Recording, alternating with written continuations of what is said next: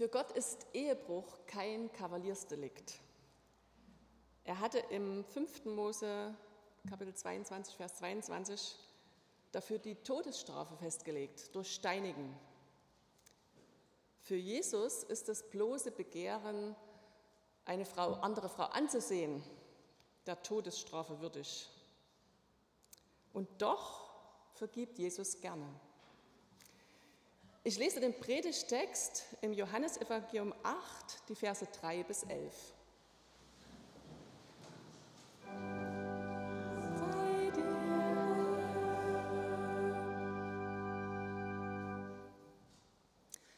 Da führten die Gesetzeslehrer und die Pharisäer eine Frau herbei, die beim Ehebruch ertappt worden war. Sie stellten sie in die Mitte und sagten ihm, zu ihm, Rabbi, diese Frau wurde beim Ehebruch auf frischer Tat ertappt. Im Gesetz schreibt Mose vor, solche Frauen zu steinigen. In meinem Kopf steht dann, wo ist der Mann noch? Aber okay. Was sagst du nun dazu? Mit dieser Frage wollten sie ihm eine Falle stellen, um ihn dann anklagen zu können. Aber Jesus beugte sich vor und schrieb mit dem Finger auf die Erde. Doch sie ließen nicht locker mit ihren Fragen. Schließlich richtete er sich auf und sagte, gut, wenn von euch, wer von euch ohne Sünde ist, der stoße als erster den Stein auf sie. Dann beugte er sich wieder vor und schrieb auf die Erde. Von seinen Worten getroffen, zog sich einer nach dem anderen zurück, die Ältesten zuerst. Schließlich war Jesus mit der Frau allein. Sie stand immer noch an der gleichen Stelle. Er richtete sich wieder auf und sagte, Frau, wo sind Sie hin? Hat keiner dich verurteilt? Keiner, Herr, erwiderte sie. Da sagte Jesus, ich verurteile dich auch nicht. Du kannst gehen. Sündige aber nicht mehr.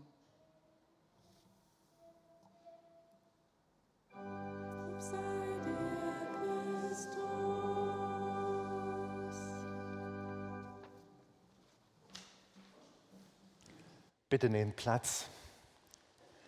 Gnade sei mit euch und Friede von Gott, unserem Vater und unserem Herrn Jesus Christus. Amen. Lasst uns einen Augenblick still werden und um Gottes Segen für sein Wort bitten.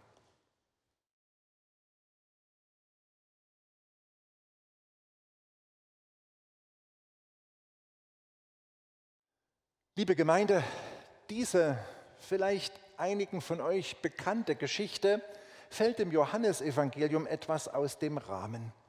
Sie ist in den ältesten Textdokumenten nicht enthalten und hinterlässt sicher bei einigen von uns Fragezeichen. Eine interessante Geschichte. Der Name der Frau ist nicht bekannt. Vielleicht mit Absicht, damit wir uns alle mit ihr identifizieren können. Erstens, Sexualität nach Gottes Willen leben ist eine Herausforderung. Eine Frau beim Ehebruch ertappt. Die Fantasie der Männer geht gerade spazieren. Ich frage genauso wie die Krit, wo ist denn der Mann? Es gehören ja immer zwei dazu. Zum Hintergrund, damals gehörte die Frau dem Mann. Ein Mann durfte sich scheiden lassen, eine Frau nicht.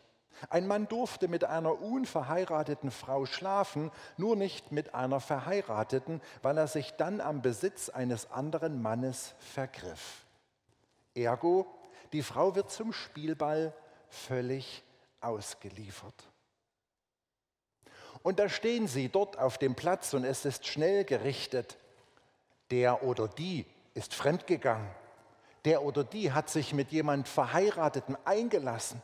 Die leben ja in einer gleichgeschlechtlichen Beziehung. Können die nicht bis zur Hochzeit warten? Die Bibel erzählt über viele Seiten einige Geschichten von Menschen, die ihre Sexualität nicht nach Gottes Willen lebten. Da waren die Töchter Lots, die ihren eigenen Vater besoffen machten, um Kinder zu bekommen. Da war die Tamar, die ihren Schwiegervater verführt hat, die Rahab, die in den Stadtmauern Jerichos ihr Gewerbe betrieb, die Batseba, die dem schönen König David nicht widerstehen konnte, und der Prophet Hosea, der bildlich gesprochen eine Prostituierte heiraten sollte, um Gottes Schmerz über sein Volk auszudrücken, wenn sie andere Götter anbeteten. Und Jesus setzt in der Bergpredigt noch eins drauf, wie uns Grit schon in Erinnerung gesetzt hat. Wer einer anderen Frau hinterher sieht und sie in Gedanken begehrt, der hat schon das sechste Gebot gebrochen. Puh, mal ehrlich, wer kann das von uns schaffen? Also richten wir nicht andere Menschen, fassen wir uns lieber an die eigene Nase. Wenn wir nämlich mit einem Zeigefinger auf jemanden anders zeigen, richten sich drei Finger immer auf uns selbst. Und mit denen sollten wir uns zuerst beschäftigen. Sexualität ist auf der einen Seite eine Kraft, die nicht so leicht zu bändigen ist. Gottes Schöpfungswillen steckt dahinter, damit der Mensch sich fortpflanzt. Auf der anderen Seite lebt es Jesus selber vor. Leute, Sexualität wird überbewertet. Lasst euch nicht von eurer Sexualität beherrschen, sondern beherrscht eure Sexualität. Das traue ich euch zu. Zweitens, warum steht auf Ehebruch die Todesstrafe? Steinigung ist ja wirklich keine schöne Sache und erinnert hier eher an die Scharia als an die Bibel. Ja, man sollte die Geschichte zu Ende lesen, denn Jesus macht den Unterschied, aber nicht so schnell. Wieso sagt die Bibel im dritten Buch und fünften Buch Mose die Todesstrafe für eine Unzucht an? Theologen sind sich nicht sicher, ob sie überhaupt einmal angewendet wurde. Geschichtlich sind kaum Zeugnisse davon überliefert. Der erste Grund könnte heißen, um die Frau zu schützen. Um die Frau zu schützen, ist auf übergriffiges Handeln eine so hohe Strafe angesetzt, damit es die Männer abschreckt. Denn ein Nein ist ein Nein. Punkt. Denn wer missbraucht, der tötet die Seele eines Menschen. Andere Gründe könnten sein, dass Gott uns vor seelischen Verletzungen und vor Krankheiten schützen wollte. Denn damals gab es noch keine Medikamente und man konnte an solchen Krankheiten sterben. Und am Ende schwingt trotz des harten Wortes Todesstrafe die Liebe mit. Denn Gott wollte, wenn sich zwei Menschen vereinigen und ein Kind entsteht, dass dieses Kind unter einem Vater und einer Mutter aufwachsen kann und nicht einfach so in eine lose Beziehung hineingeboren wird. Denn verhüten war vor 2000 Jahren ganz schön schwierig. Jetzt zurück zu unserer Geschichte. Hier will die geistliche Elite der Juden Jesus unter Druck setzen. Und das ist wirklich eine heikle Situation. Es geht nämlich nicht nur um richtig und falsch auf diesem Platz, sondern um Leben und Tod. Sollte sich Jesus gegen das Alte Testament, dem Wort Gottes, stellen, dann wäre er bei allen Zuhörern unten durch. Würde er der Todesstrafe zustimmen, würde er seiner eigenen Botschaft von der Versöhnung und Vergebung nicht gerecht eine heikle Situation. Die Luft knistert, denn die Frau erzeugt bei den einen Zuschauern Hass und bei den anderen Zuschauern Mitleid. Drittens, Jesus malt in den Sand. Hä? Und das gleich zweimal. Gleich nach der Fragestellung hockt sich Jesus hin und schreibt mit seinem Finger wie ein kleiner Junge in den Erdboden. Die Schriftgelehrten drängen ihn zu einer Antwort. Jesus steht auf, gibt ihm die Antwort auf Augenhöhe und hockt sich gleich wieder hin und malt weiter in den Sand. Warum? Dafür gibt es verschiedene Gedankenansätze. Brauchte Jesus Zeit zum Nachdenken? Manchmal kann man im Unterricht besser aufpassen, wenn man den Heftrand bemalt. Oder schreibt Jesus etwas in den Sand, was uns nicht überliefert ist? Niemand hat uns erzählt, ob er Buchstaben oder Bild gemalt hatte. Wir wissen nicht, was er gemalt hat und können somit mit dieser Handlung nichts anfangen. Oder macht Jesus deutlich, also solchen harten Konfrontationen gehe ich aus dem Weg. Da mache ich nicht mit. Ich lasse mich nicht von euch hier in aller Öffentlichkeit auf Leben und Tod unter Druck setzen. Jesus geht sozusagen aus der Situation raus, ohne vor seinen Feinden zu fliehen. Ein weiterer Gedanke wäre, Jesus geht in die Hocke, er macht sich klein, er ordnet sich also dem Gesetz und seinen Vertretern schweigend unter. Erst als sie ihn drängen, steht er wieder auf und gibt auf Augenhöhe seine Antwort.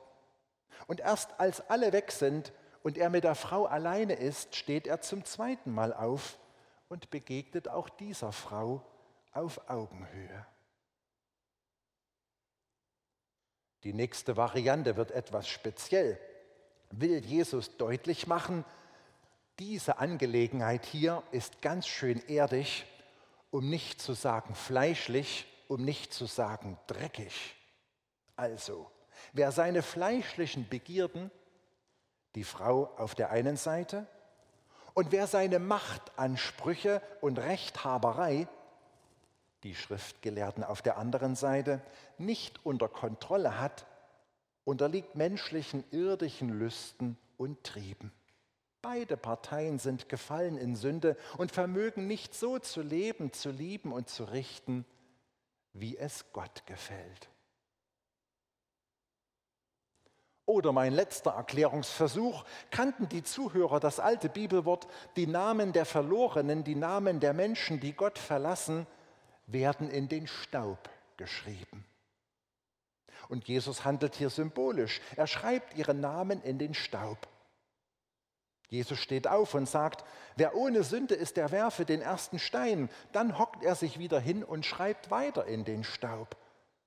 Jesus sagt also mit dieser Zeichenhandlung den schriftkundigen Männern, ihr Pharisäer seid wie diese Frau. Auch eure Namen stehen im Staub der Welt. Ihr seid überhaupt nicht besser. Jesus holt mit dieser Zeichenhandlung alle in die Mitte.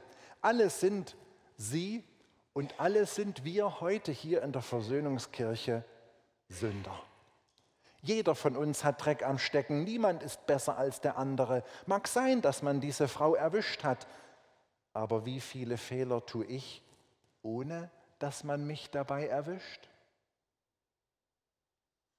Jesus entzieht sich auch durch sein Hinhocken einer ausführlichen Diskussion auf Augenhöhe zu diesem Thema.